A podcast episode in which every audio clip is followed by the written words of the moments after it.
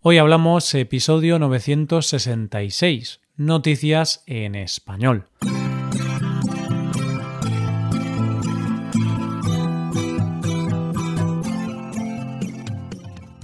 Bienvenido a Hoy Hablamos, el podcast para aprender español cada día. Ya lo sabes, publicamos nuestro podcast de lunes a viernes. Y si quieres ver la transcripción completa y una hoja de trabajo con ejercicios y con explicaciones, visita nuestra web hoyhablamos.com. Hazte suscriptor premium para acceder a todo ese contenido. Hola, oyente, ¿cómo estás? A veces me da la impresión que el mundo es como un videojuego en el que hay que ir saltando pantallas. Pero lo cierto es que muchas de estas pantallas son iguales cada año y las tenemos que ir saltando todos los años sin descanso. Hemos pasado la pantalla del verano y ya estamos en la siguiente pantalla que son los disfraces de Halloween. y ya hay quien habla de la siguiente pantalla que es Navidad. Pero nosotros nos vamos a quedar en la pantalla de hoy, que es jueves, y vamos a ver las noticias de hoy con tranquilidad, disfrutando del momento. Hablaremos en primer lugar de una isla donde son posibles los viajes en el tiempo. Continuaremos con una campaña de IKEA que ha vuelto a ser noticia y terminaremos con el misterio de un pueblo donde se quedaban todos los días sin internet. Hoy hablamos de noticias en español.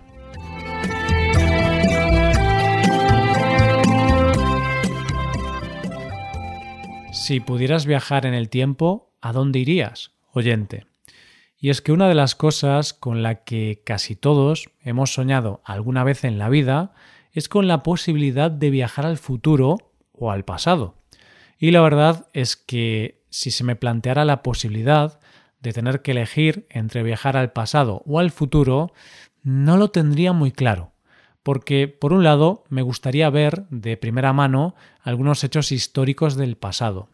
Y por otro lado, me encantaría saber qué pasará en el futuro. Así que ya ves, oyente, tendría un auténtico dilema. Pero, claro, es un dilema al que por ahora no me voy a enfrentar, porque los viajes en el tiempo no son posibles. ¿O sí? Y si no te lo crees, atento a nuestra primera noticia de hoy. Niue, también conocida como la Roca de la Polinesia, es una isla del Pacífico Sur, que, aunque es un Estado libre, es decir, tiene su propio gobierno, está asociado a Nueva Zelanda. Sus ciudadanos son neozelandeses. Es una pequeña isla que se encuentra a unos 2.400 kilómetros de Nueva Zelanda. Tiene una superficie de 262 kilómetros cuadrados y cuenta con una población de más de 1.500 habitantes. Al ser una isla tan pequeña, la mayoría de su población vive y trabaja en Auckland, que como ya sabemos está en Nueva Zelanda. Es decir, que para volver a la isla tienen que recorrer los 2.400 kilómetros que los separan de casa. Esto, en un principio, no debería suponer mayor problema que el cansancio del viaje en avión. Pero lo cierto es que esto supone un gran problema, porque cada vez que los habitantes de Niue hacen este viaje, en realidad están haciendo un viaje en el tiempo de 23 horas.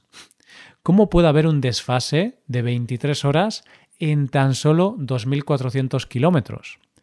Pues la respuesta está en que esta pequeña isla está situada justo en el meridiano 180, que es el meridiano que forma 180 grados con el meridiano de Greenwich y que recorre el planeta de polo a polo es la línea que marca el cambio de fecha. Es decir, que en este meridiano empieza y acaba el día. Y esta es la razón, una simple razón de localización, que hace que la diferencia horaria de estas dos zonas, Niue y Nueva Zelanda, sea de 23 horas. Esto supone un gran problema, no solo por el hecho de que las personas que viajan entre los dos lugares tienen un desfase de un día, sino que para el gobierno local y comerciantes supone un problema a la hora de negociar o hacer trámites con Nueva Zelanda, de quien dependen en muchos aspectos, ya que, por ejemplo, cuando para los habitantes de Niue es viernes, para los neozelandeses es fin de semana. Y es por eso que desde la isla están fomentando una iniciativa para que Niue cambie de franja horaria, es decir, dar un salto al oeste para así estar en la misma hora que sus vecinos. Pero como la isla no la pueden coger con una grúa y moverla, la idea que proponen es cambiar la ubicación de la línea divisoria y así no tener que hacer saltos de 23 horas. Y aunque pueda parecer una locura, lo cierto es que no lo es, ya que hace unos años, en 2011, esta línea ya se cambió para incluir al archipiélago de Tokelau en el mismo uso horario. Y mientras los habitantes de Niue esperan a ver si se les soluciona el problema, yo estoy pensando que no sería mala idea ir allí de vacaciones. No solo es una isla paradisiaca, sino que puedo viajar en el tiempo sin tener que decidir a dónde ir. Vamos con la segunda noticia. Los muebles de IKEA te pueden gustar más o menos, pero una cosa que no le podemos negar a este gigante sueco es que hace las campañas de publicidad y de marketing como nadie. Y es que no solo hace campañas muy buenas que nos llaman la atención en el momento, sino que tienen la capacidad de crear campañas que se nos quedan en la mente durante mucho tiempo. Y de hecho, hoy en día aún tenemos una canción en nuestras mentes que asociamos a una campaña de hace unos años.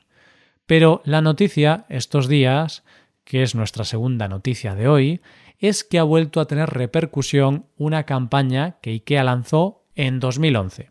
Todo empieza cuando una persona pone un mensaje en redes sociales que se hace viral en cuestión de horas. ¿Y qué mensaje es ese? El mensaje es el siguiente.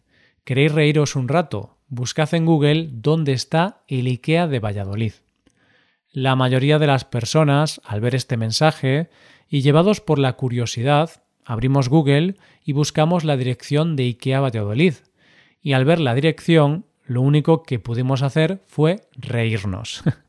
¿Por qué? Porque el nombre de la calle donde se sitúa IKEA, en esta ciudad española, es calle Me falta un tornillo número 5. y aunque es cierto que la mayoría de nosotros pensamos que era una broma o que alguien había modificado el nombre para hacer una gracia, lo cierto es que el nombre es real y todo se debe a una campaña de publicidad del gigante sueco en 2011. Todo empieza cuando en 2011 IKEA se disponía a abrir una tienda en Valladolid y llega a un acuerdo con el ayuntamiento de la ciudad mediante el cual la empresa sueca haría una campaña para elegir el nombre de la calle y a cambio la ciudad de Valladolid tendría una enorme repercusión en redes sociales. Entonces, IKEA crea una campaña desde su cuenta de Facebook llamada Nuestra mejor calle lleva tu nombre, donde los usuarios tenían que votar el nombre que preferían para el nombre de la calle. Dieron tres opciones. Como en casa, nada. Abrazo en el sofá y me falta un tornillo. Y más de mil personas participaron en la encuesta de donde salió ganadora Me falta un tornillo, con un 54,3% de los votos.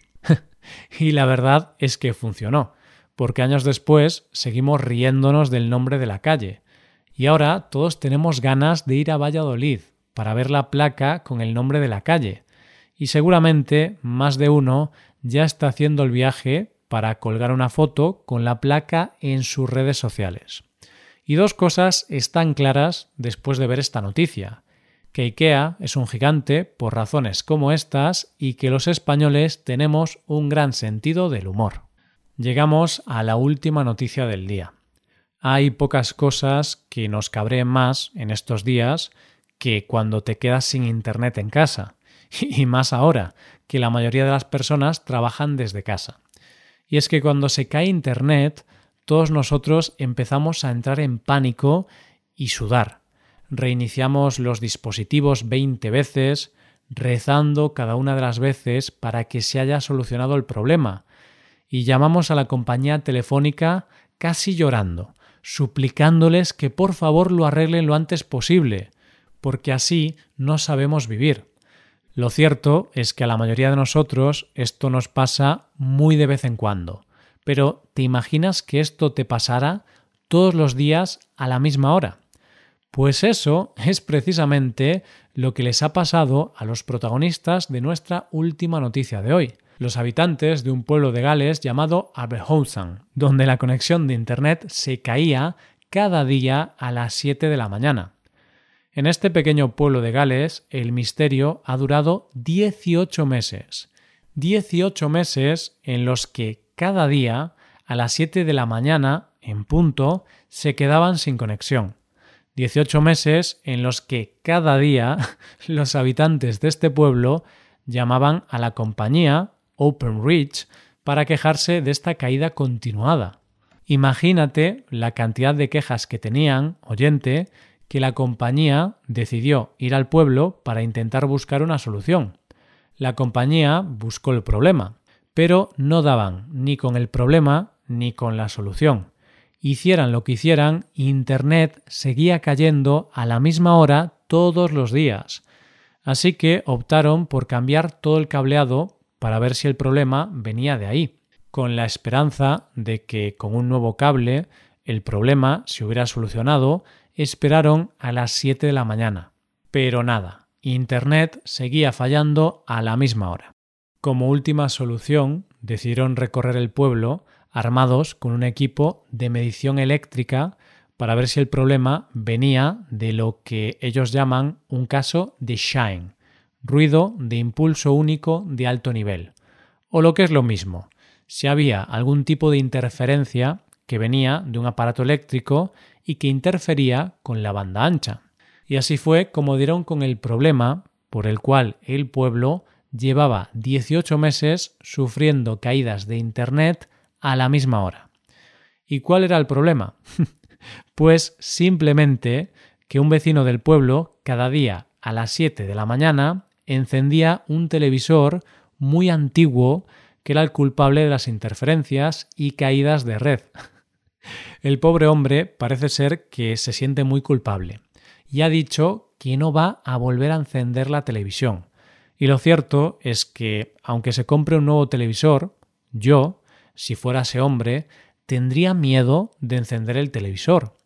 Me lo imagino encendiéndolo y preguntando con un megáfono por la ventana a los vecinos. ¿Todo bien, vecinos? y esto es todo por hoy. ¿Qué te han parecido las noticias? Puedes dejarnos tus impresiones en nuestra web. Con esto llegamos al final del episodio. Te recuerdo que en nuestra web puedes hacerte suscriptor premium para poder acceder a la transcripción y una hoja de trabajo con cada episodio del podcast. Todo esto lo tienes en hoyhablamos.com. Esto es todo, mañana volvemos con dos nuevos episodios. Lo dicho, nos vemos en los episodios de mañana. Pasa un buen día, hasta mañana.